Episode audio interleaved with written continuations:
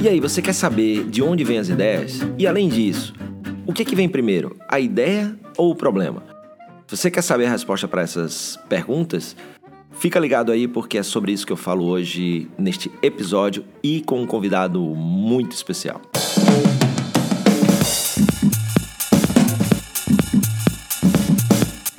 E aí, sejam bem-vindos a mais um episódio do podcast. Hoje eu estou com um convidado muito especial, além de competentíssimo no que faz, é um grande amigo, Gleb Duarte. Seja bem-vindo mais uma vez aqui ao podcast Gleb.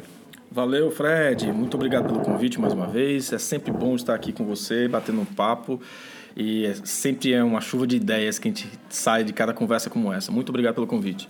E a gente se encontrou, estamos durante uma Startup Weekend aqui em Natal, no Rio Grande do Norte, e um tempinho aqui para trocar ideia. Sempre que eu tô, encontro o Gleb, dá vontade de produzir algum conteúdo, é, pelo, por a qualidade, a quantidade de conteúdo bom que o Gleb tem, o que ele faz no mundo dos negócios. Então, hoje o papo, já que a gente está aqui na Startup Weekend, é de onde vêm as ideias.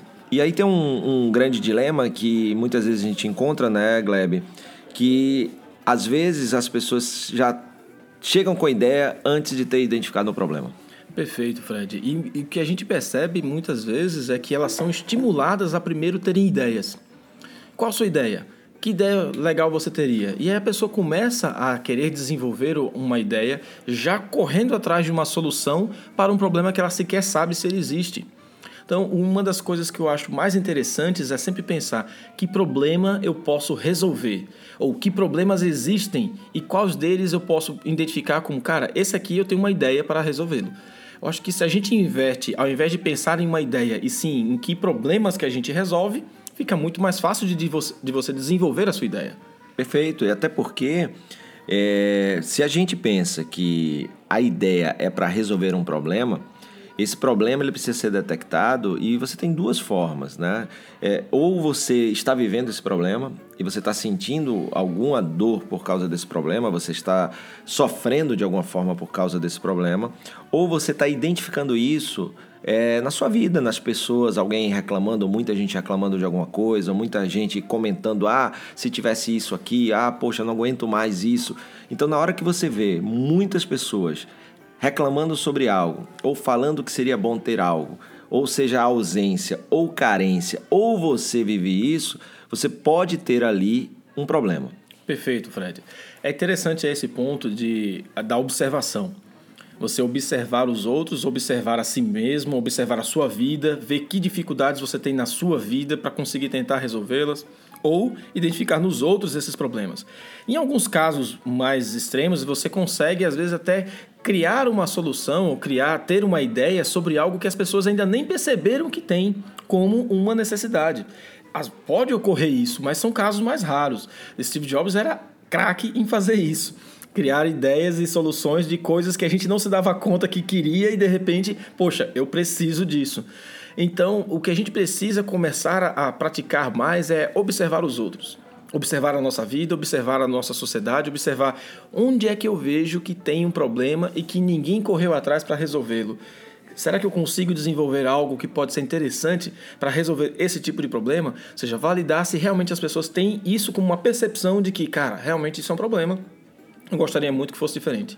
E isso vale também para você que já tem um negócio e você pode ter problemas que são vivenciados pelo cliente e que pode sugerir é, algum tipo de solução da sua empresa para melhorar é, a margem do seu negócio, o volume, a partir de uma satisfação de um problema do cliente que você está percebendo e que você ainda não atende, ou até mesmo internamente, né, de melhoria de processos, de produtividade, de agilidade.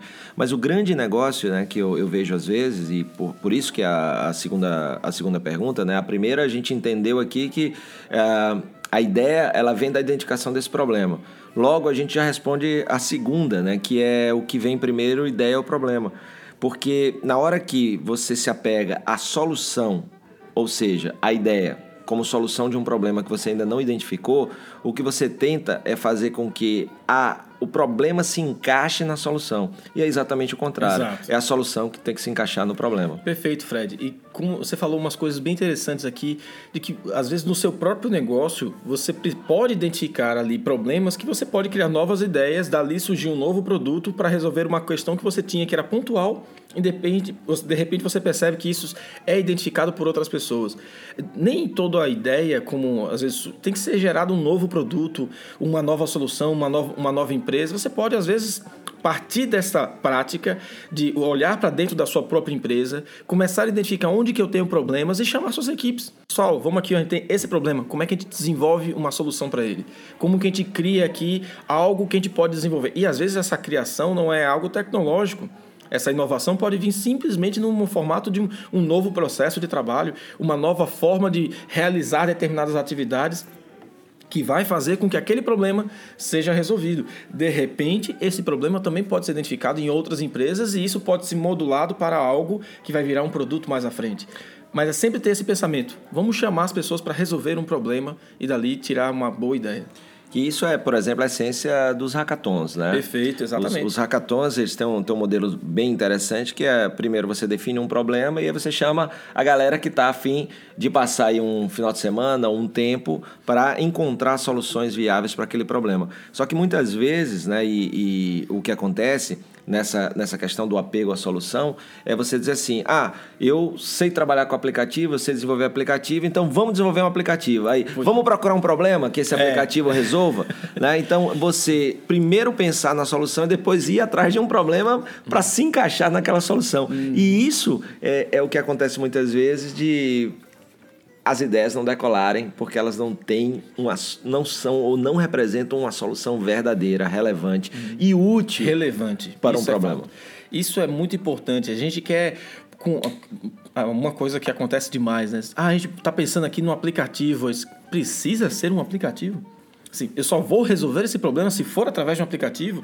Já com, a gente já começa engessando a ideia num modelo em que a gente gosta ou que a gente acredita que é melhor, sem entender se a gente, para resolver esse problema, precisa ir por esse caminho. Né? E o que outras coisas acontecem também é a gente quer resolver um problema que as pessoas não veem como relevante. Então, Perfeito. se elas não percebem esse problema como relevante, ou se elas não percebem que esse problema é algo que elas realmente precisam resolver, não vai ter necessidade de você usar alguma coisa, ainda mais baixar um aplicativo para algo que não me ajuda a resolver algo que eu não considero importante. Perfeito, né? Você pode colocar aí três tipos de, de pessoas, né? Aquelas que têm aquele problema, sabem que tem, que vão adorar a sua solução. Aquele outro que tem o problema, mas não enxerga que tem o problema. E o terceiro que não acha que esse problema é um problema. Ou Exato. seja, às vezes até é, mas assim, Cara, não tem problema é, conviver com isso. Há coisas que eu posso conviver e eu não preciso do seu produto para mexer em algo que não me incomoda, né? Uhum. Embora, mesmo sabendo que é um problema. Eu me lembro muito, tem um cara que eu adoro, que é o Jason Fried, ele é fundador do Basecamp. É, você quiser ir acompanhar, eu vou botar aí no descritivo do podcast é, os livros, o Remote, o Reinvente Sua Empresa, Getting Real, alguns dos livros que ele lançou. E eu sou usuário do Basecamp, sou cliente do Basecamp. E o Basecamp surgiu a partir do problema, é, eles trabalhavam e ainda trabalham, tem a cultura de trabalhar remotamente. Né? E aí eles tinham dificuldade de se comunicar. E aí o Basecamp surgiu para resolver um problema deles de se comunicar através dos projetos de design que eles faziam na época. E aí, hoje é uma plataforma que tem milhares de clientes, de usuários, empresas, pessoas físicas que usam para se comunicar, profissionais autônomos que usam para se comunicar. Então, ele buscou resolver um problema interno que viu que depois era um problema que várias pessoas tinham Perfeito. e isso virou um puta de um produto que hoje tem uma grande relevância na vida de um monte de empresa. Sensacional. É o que a gente falou aqui, né? É, observa veja quais problemas que você já tem e de repente uma solução para o seu problema é a solução para o problema de muita gente. Só que se você começa, ah, vamos criar aqui um aplicativo para a gente fazer gestão de alguma coisa que a gente está achando que pode ser legal. Cara, se você não tem nem necessidade disso, por que, que você vai achar que tem tanta gente assim? Começa a buscar essa observação, fazer essa identificação para validar bem esse problema. E como você falou, tem muita gente que tem problemas, mas simplesmente considera que de boa viver com ele. Por isso então, que é o que então, você falou, né? Tem que ser quer... relevante. Exatamente. Se o problema não é relevante para as pessoas, elas não vão querer resolvê-los, consequentemente não vão buscar uma solução para eles.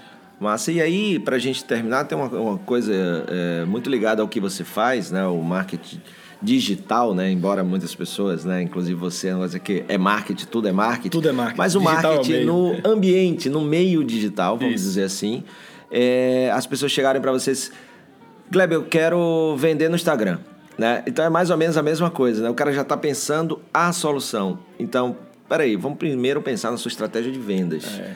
A gente pensa a sua estratégia de vendas, a partir da estratégia de vendas a gente vê se, a partir do seu cliente, quem ele é, onde ele está, é, como ele consome, se o Instagram ele se encaixa na estratégia ou não. Pode ser até que não haja nenhuma rede social envolvida nessa estratégia. E pode ser que sim, pode ser que seja o Instagram, pode ser que não. Mas primeiro você tem que pensar na estratégia, ou seja, qual o problema que você quer resolver para vender aquele produto? Ah, você tem uma dificuldade de vender o produto? Qual é o problema? Qual a estratégia? E aí sim você vê os meios, os canais, etc. Pois é, Fred, isso é extremamente comum. Você parecia que estava sendo igual um um cliente meu que chega para conversar comigo e com a mesma necessidade. O que a gente mais percebe é que o cliente muitas vezes ele já vem pensando que, poxa, eu preciso de mais seguidores. Mas por que você precisa de mais seguidores? Não, porque aí eu vou conseguir vender mais. Não, não existe essa relação. A primeira coisa que a gente faz é planejar para identificar qual é o seu objetivo de verdade. A maioria das empresas vão para a rede social, vão para a internet, sem sequer identificar qual é o seu próprio objetivo de venda como empresa. A internet é um dos meios para você usar para atingir os seus objetivos enquanto empresa. Então, se o seu objetivo na sua empresa é vender mais, a internet, seja nas redes sociais, seja no seu site, seja qualquer que- plataforma que você queira usar, ela tem que ser um alicerce para atingir o seu objetivo. E na hora que você constrói o seu planejamento, você vai ter que definir o seu objetivo, o seu público. Quantas empresas hoje ainda não identificaram que público? Eu quero vender para todo mundo. Não, amigo, você não vende para todo mundo, você vende para um público específico. Identificar esse público e é este público que vai dizer em que rede social você tem que ir. Todo mundo fala, ah, Instagram agora tá bombando. Não necessariamente. Eu tenho um cliente que 95% das vendas vem do Facebook. Dá um trabalho danado fazer venda lá. É muito mais fácil fazer no, no Instagram. Mas eu tenho 95% do meu público comprando por lá. Por que, que eu não vou dar foco ali? Então a gente tem que entender quem que é, o que, que a gente de fato quer, para quem que a gente vai trabalhar, onde que a gente tem que atuar com base nesse público e a partir daí produzir o conteúdo adequado conforme cada rede social. E aí meus parabéns para você, Fred, porque você sempre soube definir muito bem que conteúdo vai para cada lugar.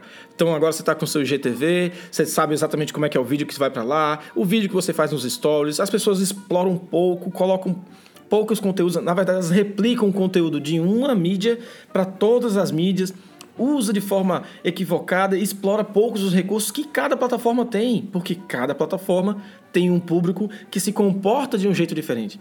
E aí, como a gente já falou bastante, né? A atenção é hoje um dos pontos mais difíceis que a gente tem que adquirir do nosso cliente, conseguir a atenção dele. Então, para a gente conseguir essa atenção, precisa ter o conteúdo adequado para cada rede social. Esse é um ponto importante que a gente tem que abordar, que a gente tem que pensar na hora que está montando o nosso planejamento de como que a gente vai atuar. Sua rede social é um ótimo caminho, mas ela é apenas a ponta do iceberg para você desenvolver toda a sua estrutura. E que tudo começa ou identificando um problema ou montando o planejamento para depois ver dentro da estratégia o que, que tipo de ação, que tipo de canal você vai fazer. Beleza? Gleb, muito obrigado aí por estar em mais um episódio. Valeu, Fred, muito obrigado. Valeu pela oportunidade. Espero que a gente tenha contribuído bastante aí com todo mundo. E se tiver dúvida, a gente pode bater um papo depois, só chamar aí no privado. Beleza, então se você gostou desse episódio, tem alguma pergunta sobre esse tema, você pode mandar aí uma pergunta para mim, por exemplo, no Instagram, vai lá, arroba Fred Alecrim, ou no Twitter, arroba Fred Alecrim também, vê aí tua rede social predileta, LinkedIn, e manda sua pergunta ou sugestão de tema que você quer ver comentado aqui no episódio. Valeu? Então, eu também vou colocar no descritivo os contatos do Gleb, aí a, a página dele para que você e as redes sociais para que você possa acompanhar um pouquinho mais desse cara que é muito bacana. Obrigado pela sua companhia. Não esquece de compartilhar este episódio com mais pessoas que você acha que vai gostar e claro, também se você ainda não se inscreveu no canal, vai lá se inscreve para não perder nenhum episódio. Obrigado pela companhia. Valeu, até a próxima.